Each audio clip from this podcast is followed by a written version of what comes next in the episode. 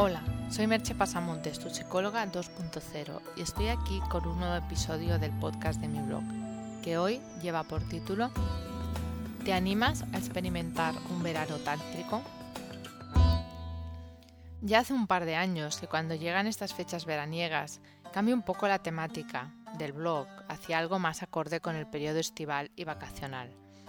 Hace dos años os hablé de las reflexiones veraniegas y el año pasado os animé a pasar un verano zen. Este año voy a ir un paso más allá y animaros a experimentar, aunque sean los primeros pasos de una vida más tántrica.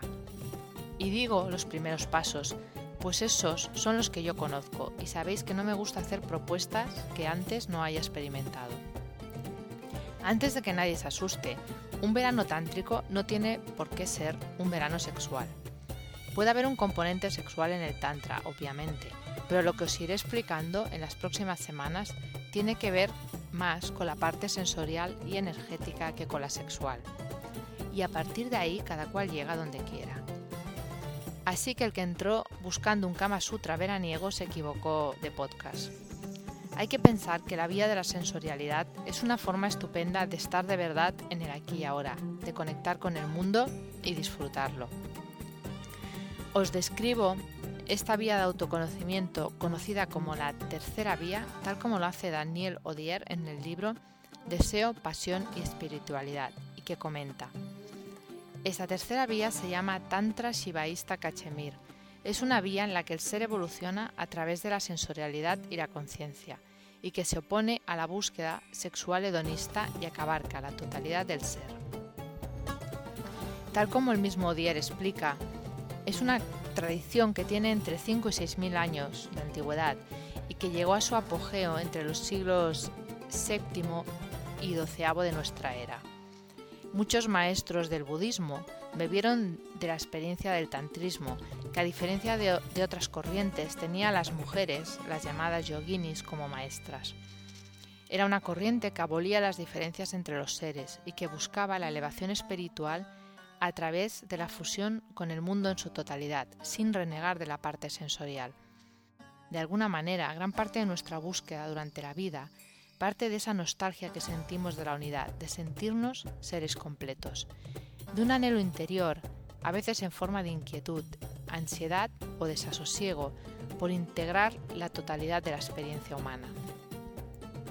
Y no estoy pretendiendo en este post y en la serie que inicia para este verano siendo occidentales como somos, nos convirtamos al tantismo, al tantrismo, perdón, o conectemos con inquietudes espirituales. El tantra es otra vía, tal vez menos conocida que la del zen, de conectar con el aquí y ahora y gozar del presente. El componente sexual del tantra ha hecho que muchas veces sea mal explicado o se creen tabús alrededor del término. Pero si alguien nos asusta cuando se habla de zen o de budismo o de meditación, no tendría por qué asustarse al hablar del tantra. Y para empezar, si llegados a este punto os sentís ya animados con esta idea, os propondré el mismo ejercicio que propone Odier, que es el de la respiración consciente. El objetivo de la respiración consciente no es más que traernos de vuelta al presente, al aquí y ahora. Se trata de poner atención a cómo estás respirando entre 5 y 30 segundos, no más y no menos.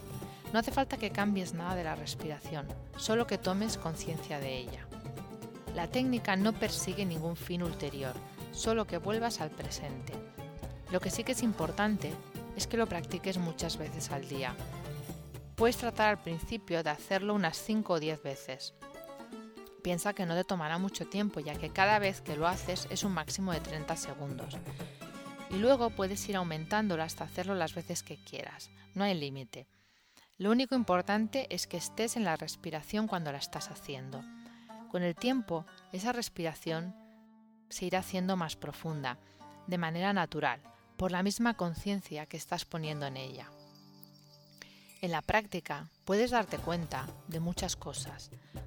Yo misma me he dado cuenta cuando lo hago que muchas veces estoy respirando de manera superficial o incluso, que estoy como reteniendo el aire. Eso suele arrancarme un suspiro o unas enormes ganas de respirar profundamente.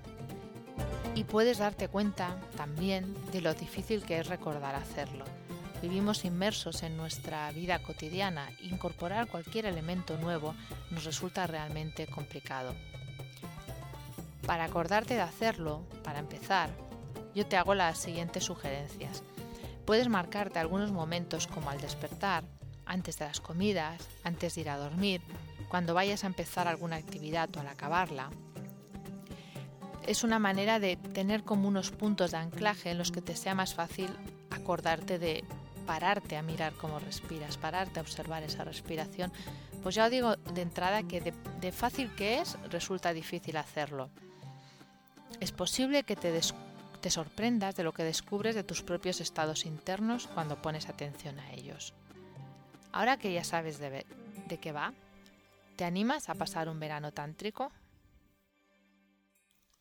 Si requieres de mi ayuda para tu vida personal o profesional, contacta conmigo por email en agendamerche.gmail.com o por teléfono en el 664-436-969.